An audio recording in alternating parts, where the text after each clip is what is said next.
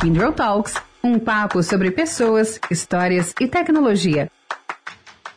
Olá, bem-vindos ao Kindle Talks, nosso podcast sobre pessoas, histórias e tecnologia. Eu sou a Mônica Rufino e hoje estou aqui com a Flávia Apocalipse para falar sobre um tema muito importante: a trajetória feminina no mundo da tecnologia. Ainda que os últimos anos tenham sido de intenso debate sobre a disparidade de gênero dentro do mercado de TI, a participação de mulheres no setor ainda está longe de um patamar de equidade. No Brasil, dados da Pesquisa Nacional por Amostra de Domicílios, PNAD, dão conta que apenas 20% dos profissionais de TI são mulheres. Mas, mesmo passos tímidos, vemos que o debate já traz mudanças. De acordo com o um levantamento realizado pela empresa de recrutamento Cato, entre janeiro e fevereiro deste ano, a participação de mulheres em cargos de tecnologia cresceu 2,1% quando comparado ao mesmo período do ano passado. Esses números já mostraram um avanço. As mulheres têm ocupado 23,6% dos postos nesse setor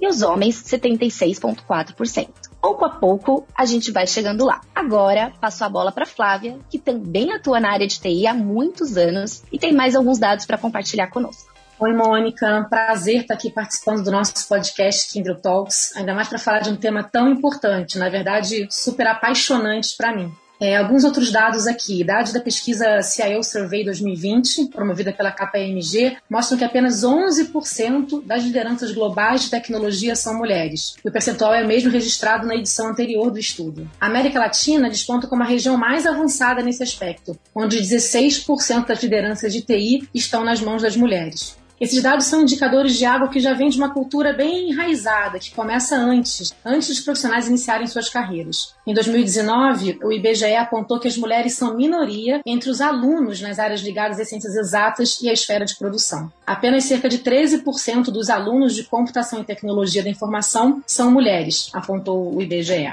Bom, a gente está aqui para justamente falar da trajetória feminina no mundo da tecnologia e para isso eu e a Mônica a gente tem duas convidadas especiais estão fazendo história nesse setor de forma totalmente inspiradora. A gente tem aqui conosco a Juliana Sandano, que é superintendente executiva do Banco Original, e a Renata Marques, que é CIO América Latina para a Natura. Juliana e Renata, um prazer imenso estar aqui com vocês. Obrigada mesmo para é, estarem aqui conosco e darem voz para esse tema importante aqui no Kindle Talks. E eu apresentei um pouco vocês falando do cargo e da missão que vocês ocupam, mas antes da gente começar, dando as boas-vindas para vocês, queria que vocês contassem um pouco também de algo pessoal da vida de vocês para a gente iniciar aqui nosso papo. Então vamos lá. Juliana, Renata. Bom, obrigada a vocês aqui por estar, né, cedendo esse espaço aqui para a gente poder falar. Estou muito feliz de estar aqui. Eu amo esse tema. Esse tema é muito importante. Então, obrigada, né, pelo convite aqui. E bom, para falar um pouquinho de mim, tenho 35 anos. Estou há 14 anos na indústria aqui financeira, mas falando um pouquinho da parte pessoal, eu sou madrasta, tenho dois enteados maravilhosos. Eu acho que isso é legal porque a gente precisa desmistificar um pouco esse tema da madrasta, eu sempre falo sobre isso. E acho que uma outra coisa interessante que às vezes eu falo é, eu já fui saber atleta quando eu era nova. Então acho que a tecnologia sempre teve um pouco dentro da minha vida. Eu jogava Counter Strike na época, né? Não rodava essa indústria toda que roda hoje, infelizmente, senão eu ia ganhar muito dinheiro, mas a gente jogava, quando lançou o jogo, eu jogava, tinha um time feminino já desde aquela época, né, mulherada se juntando e era patrocinada. Então acho que são coisas interessantes aí para falar para quem não conhece.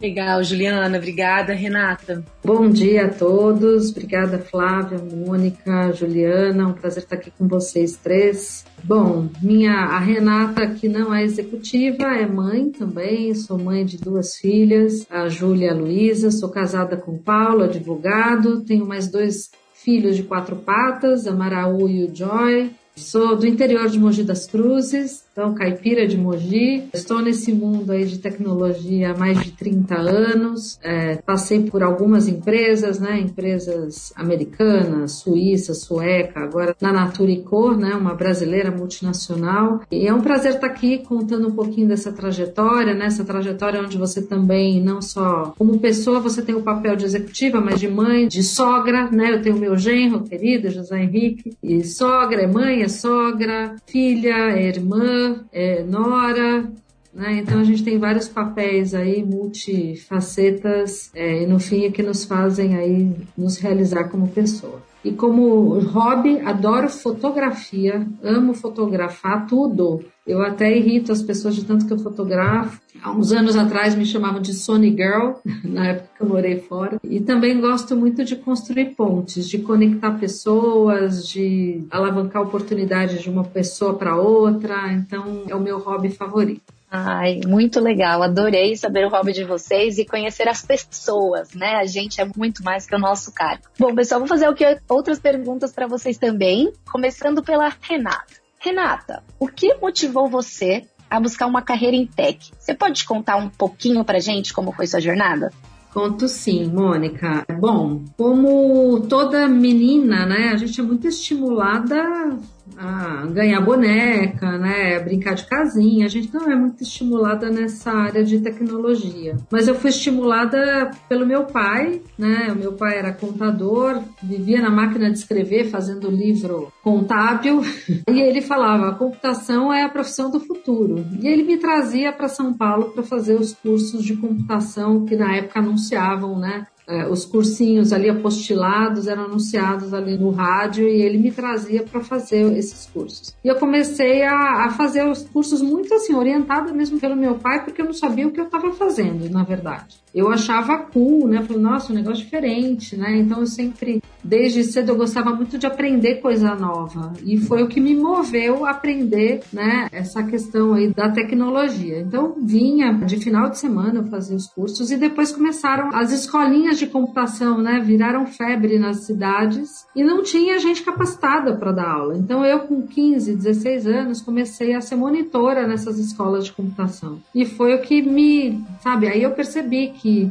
o quanto que a tecnologia poderia gerar impacto, né, na sociedade, né, nos trabalhos, na autonomia, na gestão de tempo. E foi aí que eu me apaixonei. Então eu que queria fazer odontologia, acabei desistindo né? E fui para essa área de tecnologia. Nossa, muito legal. É a influência aí da família, né? Indicando os cursos. Nossa, muito interessante. Adorei, Renato, saber um pouquinho de como foi sua jornada aí no mundo da TI. E Juliana, como foi a sua jornada numa indústria, né? Indústria financeira, que ela também é reconhecida pela predominância masculina, né? No ambiente de trabalho. Conta um pouco pra gente, por favor. É, realmente, é muito masculina. Quando eu entrei estagiando, né? Fiz a minha faculdade de administração, escolhi administração e muito interessante que a Renata falou, a gente realmente não tem muito estímulo, né, para outras áreas, né? Então, eu tinha muita dúvida na hora de escolher minha faculdade. A gente vai muito para esses cursos que geralmente são mais femininos, né? Eu pensei em nutrição, eu pensei em odonto também, até dei risada porque eu pensei a mesma coisa. Só que, é, ao mesmo tempo, a gente não se conhece, a gente é muito nova, né? Então,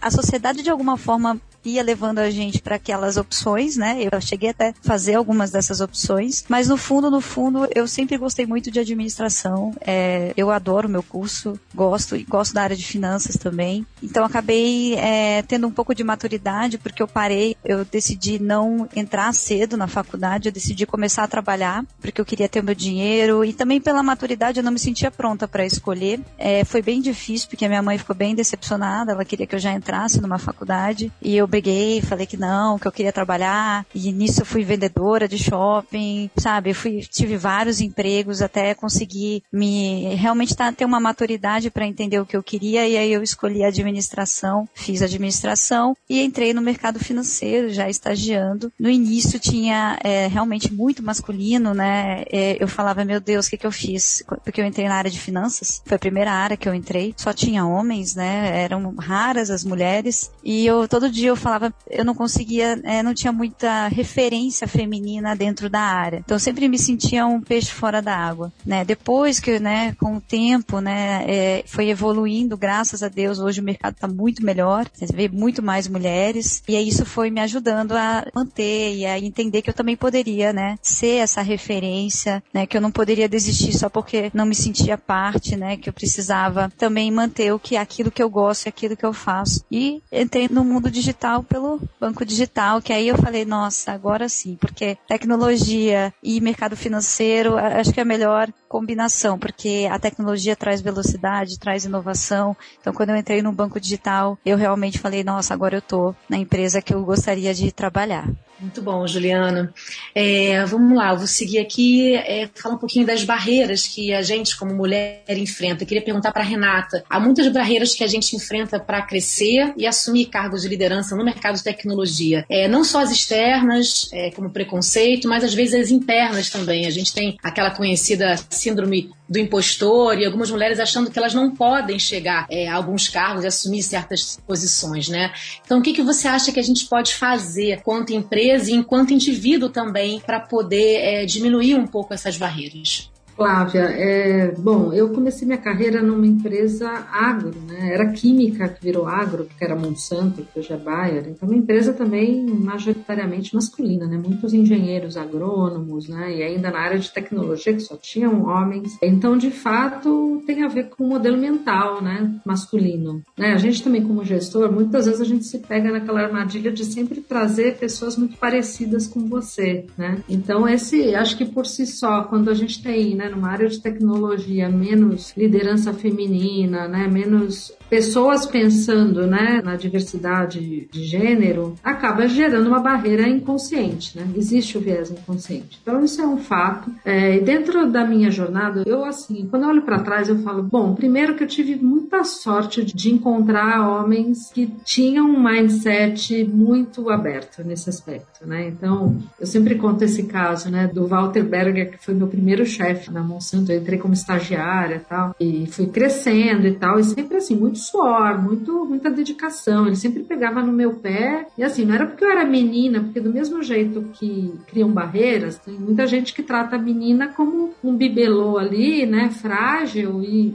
e ele nunca também fez questão. Eu lembro, empresa multinacional, americana. Você tinha que chegar às oito em ponto. Eu chegava às oito e dois, ele me chamava na sala. Naquela época não tinha essa história, né? É, trabalho flexível, tá, tá, tá. Ele me chamava e olha, Renata, aqui é uma empresa americana, você tem que chegar no horário. Eu falava, ah, não, mas eu peguei dez ônibus, o ônibus estava lotado, eu vinha com um monte de desculpa. Ele falou, você já pensou em sair mais cedo? Né? Então ele era super duro nesse aspecto e ao mesmo tempo me dava muita oportunidade, né? E teve um caso, né? Eu tinha acabado de ser promovida e descobri que estava grávida. Falei, meu Deus, e agora? Como é que eu conto na empresa que eu tô grávida, né? Acabei de ser promovida, lá fui, né? Contar é, para ele, Paulo, putz, preciso te contar um negócio, né? Tô não foi planejado, foi de repente, eu também não sabia que ia ser promovida, blá blá blá, e aquela coisa do nosso viés inconsciente, né? Quanto mulher também, a gente não se dá o direito de ter essa liberdade, né? E ser um pouco mais é, descomplicada nesse aspecto. Então tem muito viés no nosso, no nosso inconsciente. Falei isso, aí ele falou assim: conta logo, Renato. Não, é que eu tô grávida. Ele, não, então, mas por que, que você tá dando tanta volta? Por um acaso o filho é meu, né? Ele fez a piada e foi muito engraçado porque daí ele me deu essa liberdade. Aí saiu aquele peso, né? Eu descobri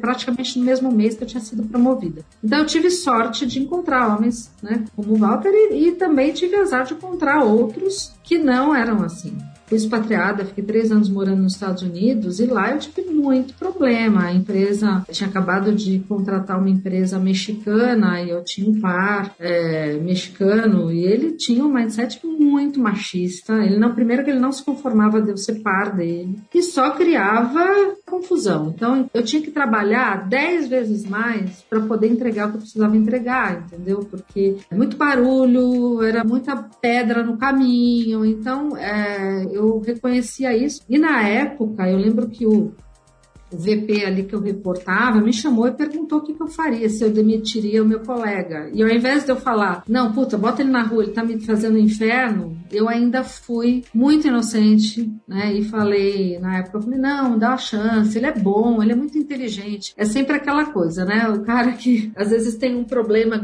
gravíssimo de soft skills, a gente fala que é muito inteligente, né? Então, e na época eu falei, não, ele é muito inteligente, não, vamos, vamos dar chance, eu vou dar feedback aqui, papapá, e não, não tive a coragem de, de, de repente, tirar essa pedra do meu caminho. Né? No final, ele acabou sendo demitido e tal, me escreveu uma carta linda, me agradecendo também todos os feedbacks. Então, assim, valeu a pena eu também ter investido tempo ali com ele, dando uma série de toques, porque ele tinha um modelo mental onde os, as experiências dele também não deram repertório para que ele tivesse uma cabeça mais aberta. Né? Mas tem, então assim, não é fácil. Eu digo que o que, que eu falaria, né? A pergunta, o que, que eu é, sugeriria aos gestores? Primeiro, liga o radar, liga o radar e percebam, né? Onde estão criando barreiras, que às vezes é uma barreira que para um homem você não entende que seja uma barreira, mas para uma mulher pode ser uma barreira. Né? Então, como que a gente cria espaços onde a gente dá pista, né? Para que as mulheres se empoderem, porque muitas vezes as mulheres elas não são ousadas, elas precisam dessa permissão para poder ir além, né? Então, assim, permita, reforce o quanto que, sabe, eu acho que a gente tem que reforçar muito o potencial que as mulheres têm porque muitas vezes existe essa timidez e essa síndrome da impostora também, né? De achar que nada tá bom. Acho que outro ponto é o perfeccionismo, né? A mulher acha que tudo para sair no jornal tem que estar tá perfeito. Né? Isso, estou me alongando aqui, mas tem um exemplo também que eu gosto de dar. Eu participo de um grupo chamado MCIO, que é Mulheres CIO, e há uns anos atrás a gente sempre era um evento que tinha premiação e nunca tinha mulher premiada. E aí a gente começou a, putz, olha, e era muita crítica. Não, porque olha, nunca premia uma mulher tal. E aí eu lembro que eu fiz a provocação, falei, gente, quem aqui aplicou para o prêmio? Alguém aplicou? Porque eu não apliquei para o prêmio, alguém se aplicou? E assim, ninguém tinha aplicado. Então a gente também às vezes reclama mas a gente não vai atrás. E aí, ó, vamos fazer um pacto aqui, a partir do ano que vem todas vão aplicar, ou a maioria vai aplicar tal. E aí a gente começou a ver esse movimento de mulheres ganhando prêmio. Ah, mas por que, que você não aplica? Ah, porque meu projeto acabou de entrar no ar, aí vamos esperar estabilizar, vamos esperar chegar o resultado. Então a gente está sempre assim, querendo o perfeccionismo do perfeccionismo e aí perde o timing, né?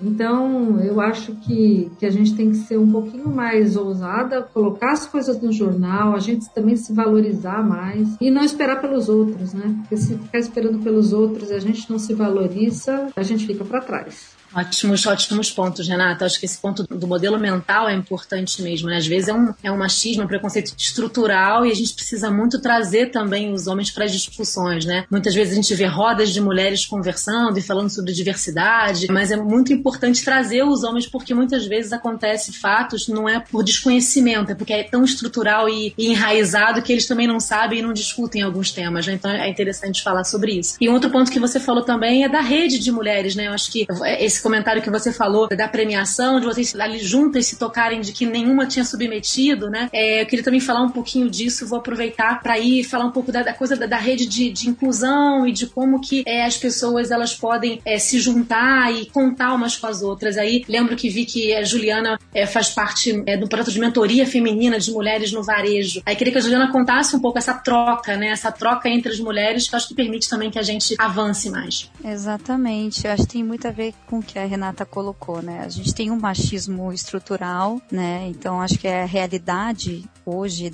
em todas as empresas. E a gente via muito esse, esse movimento aqui dentro do banco das mulheres elas terem esse, esse gap de confiança, né? Eu não sou boa o suficiente, não se aplicavam para as vagas, né? A gente via muitos homens se aplicando, poucas mulheres se aplicando para as vagas internas né? Então a gente, junto com a RH, né, começou a fazer um movimento aqui de avaliação da pirâmide mesmo, né, estrutural do banco. Percebemos que, assim como em muitas empresas, aqui a gente tinha muito mais mulheres na base do que no topo, né? Então a, elas não conseguem evoluir dentro dos cargos, né? Então entram na, na mesma forma que o homem entra, nos mesmos cargos, só que a evolução demora muito mais e com toda essa parte também de gap salarial, que são todos esses itens que todas as empresas aí estão trabalhando, né, com esse tema da equidade. Então, como mudar, né? Como fazer algo com essas mulheres, né? Porque nós vimos que nós tínhamos metade do quadro feminino, né? Então, assim, não, não, não faltavam mulheres na empresa.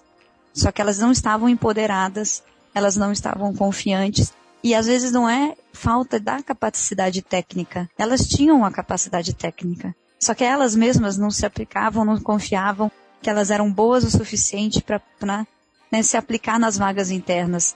Então nós começamos um piloto de mentoria feminina e foi um piloto bem, é, bem detalhado e, e bem estruturado para mulher, de mulher para mulher mesmo, para começar essa rede de confiança, porque quando a gente vai atuar, a gente fez uma parceria com uma com a Santé, né, que foi uma empresa que fez toda essa, essa, essa jornada com a gente. A gente atuou muito na parte psicológica, né, dos sabotadores, de autoconhecimento, fizemos avaliação de perfil com essas mulheres, elas se conheceram. Muitas mulheres não se conheciam, não, não se conheciam, não entendiam o que elas queriam, não sabiam para onde elas queriam ir, porque acho que elas mesmas não achavam que poderiam ter ambições de carreira. Muito, é muito interessante. Tinham duas mulheres dentro da mentoria que tinham recusado promoções, né? Então, assim, a, a liderança per percebeu elas já tinha percebido elas como uma líder, né, com as entregas e elas mesmo assim não se percebiam. E é engraçado que eu comentei, falei, gente, nunca vi um homem recusar promoção. Só, só vi mulher recusar uma promoção. Não é possível. E assim, mulheres capacitadíssimas, inteligentíssimas. Então, assim, você falava, gente, não é possível. Né? E quando a gente começou essa mentoria, a gente quis atuar exatamente dentro desses pontos tem um, é, foi, foi, muito legal porque foram seis meses, então a gente preparou essas, teve uma preparação dessas mulheres para a mentoria. A gente virou um grupo de mentoras mesmo, para que depois a gente pudesse compartilhar isso e multiplicar esse conhecimento dentro da empresa. E é um conhecimento que se multiplica dentro e fora, né? Porque o que você aprende quando você se conhece, quando você atua nos seus sabotadores, no seu autoconhecimento, né, e entra, entende quem você é, você também faz uma mudança não só dentro da sua, né, da sua esfera de trabalho, mas na sua esfera de vida pessoal, você começa a mudar tudo ao teu entorno e você também vira um agente de mudança aí positiva para essa pauta feminina, né? Então era esse o objetivo da mentoria. A mentoria durou um ano, foi super, super legal, teve é, resultados super positivos duas mulheres que tinham recusado promoção aceitaram a promoção. Essa que não queria ainda foi promovida de novo agora, de tão que ela falou: "Nossa, agora eu quero mais", porque ela estava realmente travada na questão de que ela não era boa o suficiente. Ela não se achava boa o suficiente. Então, foi muito legal. A gente teve acompanhamento com terapeutas dentro da mentoria. Então, e isso se estendeu também para fora, né? Muitas mulheres continuaram né? Aí também fazendo terapias e ou entrando em outros grupos de mentoria no depois desse desse dessa mentoria que nós fizemos aqui no banco e eu acho que foi muito legal porque a gente plantou sementes, né? Eu acho que é isso, né? O machismo ele continua, né? Ele não acaba. Mas eu acho que é o quanto a gente está trabalhando para desconstruir isso, quanto que a gente está trazendo os homens também para essa conversa dessa desconstrução, porque ela não é uma desconstrução só da, da mulher, era uma desconstrução da sociedade. Né, e como que a gente está realmente fazendo as ações afirmativas para que isso cada vez mais evolua. Foi muito, muito legal, assim, foi, eu falei que foi uma das melhores entregas que, que a gente fez aqui no Banco Original, que é aquela, aquele projeto que você olha, assim, você sente orgulho de, de ter feito parte disso, né? Todas as mulheres, todas nós aprendemos, todas éramos iguais nesse grupo e era realmente um grupo de confiança ali para começar a transformar. Foi, foi muito impactante, assim, transformou minha vida e eu tenho certeza que transformou a vida delas também positivamente. Nossa, muito legal, Juliana. Assim, eu brinco que tenha mentores na vida, assim, sabe? Isso é sempre importante. E quando tem esses grupos de mentoria, né, com mulheres, a, a gente fica mais confortável, né, para expor as nossas dores, expor os problemas, as nossas dúvidas, enfim. Então isso é muito, muito legal. E essa questão que você falou de liderança conecta super com o ponto que eu quero perguntar para vocês agora, né? Porque hoje vocês estão em cargos estratégicos de liderança e que, claro, foi uma grande conquista, né? Tanto a Juliana quanto a Renata, vocês comentaram aqui, né, um pouco da trajetória, enfim, e dos desafios. E agora, como líderes, eu queria saber quais são os desafios de ter mulheres em cargos de liderança e também na área de tecnologia ou dessa questão, né, como o Banco Original, que é financeiro e tecnológico. Como vocês se veem nessa posição de liderança feminina? Vocês acham que o, os desafios são os mesmos para todas as carreiras? Ou o feminino, onde o feminino não é visto com tanta naturalidade? Qual é a opinião de vocês? Aí vamos começar pela Renata. Bom, estando no papel de liderança feminina, eu acho que tem um, uma agenda que a gente traz também como mulher, que é de mais sensibilidade. Eu acho que tem essa agenda mais humanizada, né? Então eu, eu tenho, né, meus diretos, 20, 20 e poucos por cento é, são mulheres e o restante são homens. É, mas são homens que também têm que muitas vezes se adaptar com a liderança feminina, né? Às vezes está acostumado ali com alguma coisa mais, mais hard e é cobrado pelo mais soft, né? Acho que a gente naturalmente como mulher a gente cobra mais esses soft skills e tal. Então assim, acho que é uma jornada constante, né, de, de liderança combinatório, onde a gente tem que combinar, né? Eu também aprendo demais, né, com, com os meus diretos. É, e com o time, eu tô sempre, assim, eu acho que eu tenho uma responsabilidade grande, né, em relação à referência que eu quero criar dentro do time, no mercado, né? Então, muita gente me procura. Nossa, Renata, como é que você fez, né, com a maternidade? Eu tô grávida, eu não sei o que eu faço, né? Então aí eu trago um pouco da minha história para mostrar que tudo é possível. É lógico, você não é super super mulher, você precisa contar com uma rede de apoio, né, dentro de casa, você precisa ter outros outros pontos de apoio. Mas eu acho que tem essa responsabilidade, eu me sinto muito responsável em muitas vezes ser olhada ali como uma referência, né, em relação né, à posição que eu tô. Então eu converso muito com o meu time em geral, né, tem 30% são mulheres, né? Eu quero mudar também essa, essa dinâmica, é algo que eu estou sempre pedindo, olha, pelo menos nos, na lista de candidatos tem que ter X mulheres, né? Não pode ter só candidatos homens, né? É, e estou sempre conversando também com, com a equipe no mesmo sentido que a Juliana trouxe, né? Como é que a gente empodera, como é que a gente percebe onde pode ter algum ponto que precisa ser desenvolvido, que esteja no inconsciente. Então a gente está sempre. É, é, muita conversa. Eu acho que é muito conversa e, e para mudar aí a, o mindset, é, a gente tem que ter muitas, muitos acontecimentos, né? Porque através dos acontecimentos a gente vai criando novas referências. Né? Então é sempre que possível dar a oportunidade de uma mulher ir lá, expor um assunto, é, levar algum tema importante, relevante numa, numa reunião. Então, assim, é, é dar pista, né? Acho que o meu, meu papel aqui é muito dar essa pista e também criar histórias de referência para inspirar outras mulheres a, a entender que tudo é possível. E trazer os homens, como a Juliana já comentou, né? Os homens para este lugar. Outro dia eu estava no meu, com o meu staff, ali estava num staff meeting que a gente chama de SYNC, e estava essa discussão, né? Tem duas, duas diretoras mulheres que reportam para mim e elas estavam falando de alguns temas, alguns casos ali que estavam acontecendo que, que não eram bacanas e os homens estavam, não, eu não acredito que isso aconteça aqui. Não, isso aqui não é possível que aconteça na natura. Acontece. Aí, enquanto eu não falei acontece, eles estavam achando ali que ainda era mimimi, tá, tá, tá. falei, gente, acontece. É, vocês não estão entendendo. Acho, acho, que precisa, a gente precisa explicar o além, né? Porque vocês só estão olhando ali a ponta do iceberg. Tem muita coisa além da ponta. Ah, é, é. Não, vamos. A gente vai fazer uma sessão só disso para poder todo mundo chegar na mesma página. Então, é um convite. Eu acho que a gente tem que também tomar cuidado com os julgamentos.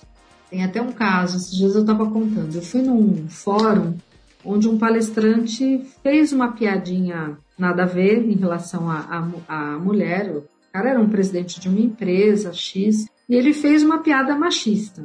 Né? E aí imagina, o grupo de WhatsApp tinha muitas mulheres na plateia, né, dos grupos que eu participo, e já, puta, detonando o cara. Passou um tempo, eu fui fazer, nesse mesmo evento, eu fui fazer um painel sobre diversidade e ele estava na plateia. E ele fez um monte de pergunta que eu vi que era genuína, interessante, voltada para essa questão da diversidade. Eu falei assim, putz, acho que a piada que ele fez foi infeliz, porque parece que o cara tá interessado no, no assunto, né? Então acabou meu painel, eu chamei ele de canto e fui dar o feedback. Chamei e falei assim, putz, olha, é, posso te dar um feedback? A gente nem se conhece, mas você fez uma piada, assim, eu sei que às vezes escapa, porque a gente está acostumado, né? Foi criado no meio, né? Numa sociedade machista. Então, assim, cuidado, porque as pessoas vão acabar, acabam criando um rótulo e você tem uma posição importante, tá? E aí eu dei o feedback. Nossa, na semana seguinte ele perguntou se eu podia fazer parte do comitê de diversidade da empresa dele. Você entendeu? Então, assim, eu acho que é isso que a gente tem que fazer. Ao invés de julgar, putz, o cara é um babaca, não, não sei o quê, o cara não. Não, gente, vamos, vamos conversar, abrir conversas para trazer todo mundo para a mesma página, para a gente ter esses convites e porque nem sempre todo mundo tem o mesmo repertório que você tem, né? E a gente tem que ajudar as pessoas a ganharem esse repertório. Com certeza, Renata. Acho que a gente também tem que estar pronto, né? Como a Flávia comentou atrás, isso está muito né, enraizado. Então a gente está aberto também, né, para falar, enfim, para dar conselho, feedback sobre essa questão. E você, Juliana, quais são os desafios aí que você vê como cargo de liderança feminina? Olha, é, muito do que a Renata falou aí, é, mas acho que também tem uma questão que a gente precisa ter resistência. É, assim, mulher na liderança é uma representatividade e não é fácil estar na liderança, né, posicionada como uma mulher. Dependendo da empresa, do nível que essa empresa está evoluída dentro dessas pautas, às vezes, né, você tem mais ou menos resistência, mais ou menos, né, você tem, lida mais ou menos com o machismo dependendo da empresa. Mas acho que você, você ter a noção de que se você chegou até ali, você é uma líder, você representa e representa muito para a pirâmide que está embaixo de você. Isso é muito importante para você ter isso na cabeça, porque a gente às vezes esquece que a gente está ali naquele cargo de liderança, uma gestão, uma coordenação, e você ali já está representando. Você já está representando uma liderança, né? E eu acho também trazer uma pauta de diversidade mesmo, né? Porque a gente fala muito da mulher, mas a gente, né, tem que falar da mulher negra. A gente tem minorias menores ainda quando a gente fala de mulheres negra, de, negras dentro da empresa, tem a diversidade LGBTQI+, então assim, acho que quanto mais você, uma coisa que eu faço muito aqui, quanto mais diverso é o meu time, mais eu tenho ideias, né? mais eu tenho complementariedade de ideias, mais eu tenho complementariedade de perfis. Então, mais é, eu tenho, eu consigo, a gente consegue criar um ambiente diverso e que, se a gente tiver a escutativa correta, a gente consegue trazer o melhor dessas pessoas e elas trabalharem entre si. Então, é o que um pouco a Renata falou. Quando eu entrei em finanças, só tinham homens. O que eu mais escutava era piadinha. Mas eles falavam isso, era o um ambiente deles, era praticamente, é como se eu, tivesse numa confraria masculina. Eles estavam tão acostumados com isso todos os dias, que quando eu entrei lá e entrava uma outra mulher ou outra, aquela piada sempre existiu, com a mulher ali ou com a mulher fora dali. Então é uma, uma questão muito cultural. Né? Então, quanto mais diversidade, se o time, se esse time lá atrás de homens fosse, fosse diverso, eles já estavam lidando com essas questões que nós estamos lidando hoje, né? Porque a diversidade ela está vindo hoje. Então, hoje eu acho que nós somos um pouco a geração de transição, né? Daqui para frente, cada vez mais vai ter diversidade, cada vez mais essas pautas vão estar no dia a dia da, do trabalho, no cafezinho. Então, as pessoas elas vão se educando com o tempo. Né? Então, quanto mais diverso, mais você lida com essas pautas, mais você lida com outras questões sociais, que não só também a equidade de gênero, e mais você traz traz para conversa tudo que está rolando né, no dia, para que a gente possa debater, debater sobre isso como sociedade mesmo. Né? Então, isso também, trabalho é um, é um ambiente social. Né, que está refletindo muito a nossa sociedade. Então, precisamos dessa, dessas pautas abertas, comunicação, espaço para fala, escutativa, são coisas importantes aí dentro da liderança para quem quer ter um ambiente diverso. É isso mesmo, acho que a gente, como você falou, nós somos uma geração que tem uma missão mesmo, né? Acho que a gente precisa ter, é, enxergar isso, ter essa atitude mesmo, né? Não só também, no, no, como também mães também, né? Mães de meninos, eu acho que tem essa função de levar o debate para dentro de casa e, e trazer, ter essa postura ativa. A gente está chegando aqui no final, é uma conversa que é, rende muito, muitas pautas e, muitas, e muitos é, outros temas, mas eu queria aproveitar assim e, fazer uma pergunta é, é final para vocês é, de que conselho, começando com a Renata, que conselho você é, daria para uma jovem mulher que está agora ingressando no mercado de, de tecnologia e almeja, enfim, seguir a carreira? Um, eu sei que a gente já falou de vários pontos aqui, mas se você tivesse que escolher um conselho e uma dica, qual seria essa? Bom, acho que a dica é ousadia, né? É não tentar vencer a timidez, seja ousada, se conecte com as pessoas, seja assim, tenha um, uma busca contínua também pelo conhecimento, né? Acho que é, muitas vezes você acaba sendo respeitado pelo conhecimento, pelo background que você tem.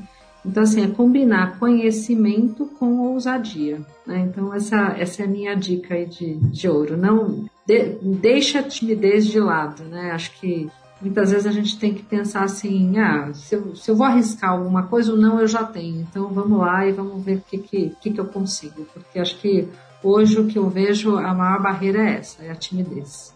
Gostei. Conhecimento mais ousadia. É, Juliana, e você, qual o seu conselho ou dica para essa mulher jovem que está ingressando agora nesse mercado de tecnologia?